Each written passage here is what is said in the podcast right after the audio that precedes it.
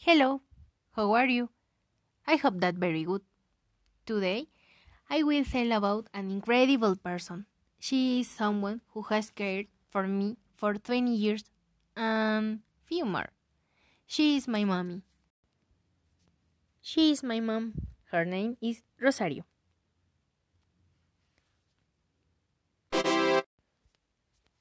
She was born in Puebla in 1974 and she is the youngest daughter, like me. She is the most important person for me, for many things, and I will tell you about it below. When she was three years old, she learned to read and write. She has started fashion design since she was 18. When she was three years old, she learned to read and write.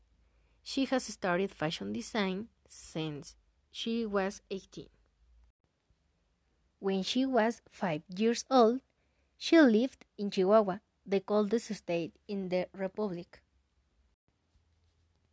She was the most intelligent student in secondary school, but so in high school, she has many medals for her excellent academic trajectory.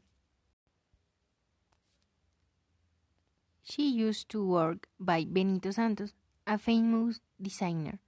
She liked to work there, and as a good designer, she always tells me that a wearing dress is better in white than another color.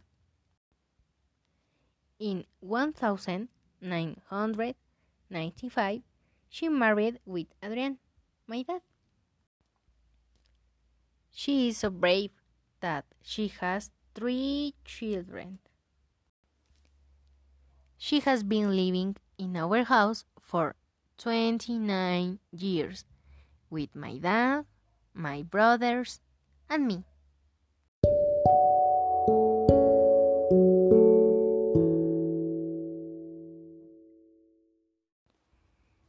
She is so intelligent that she can solve problems that exist in our house or with our family. For example,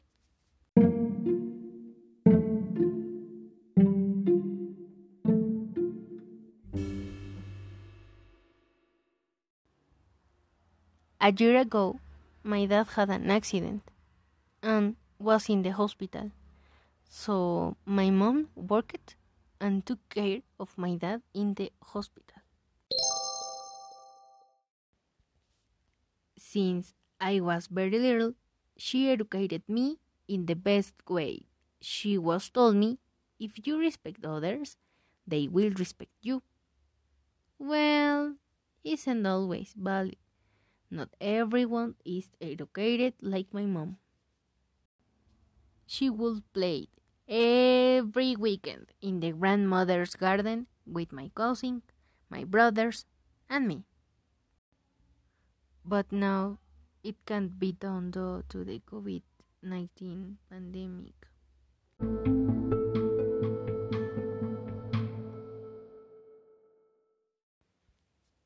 Mom may be tired, but she still has time for us. And she may have worked from a young age, but she loves her job and her profession. Mom likes to design wedding dresses on the beach more than in the city. In addition to wearing dresses, she designs costumes and clothes in general, all of which she learned to do with the courses and different trips she has made around the world and in Mexico. Mom says that traveling around the world is beautiful, but it is more beautiful to travel through Mexico to know each state of the Republic.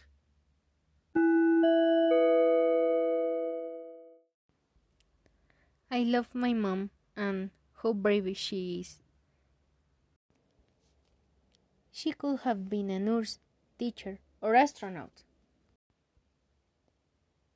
And without a doubt, she would be the best.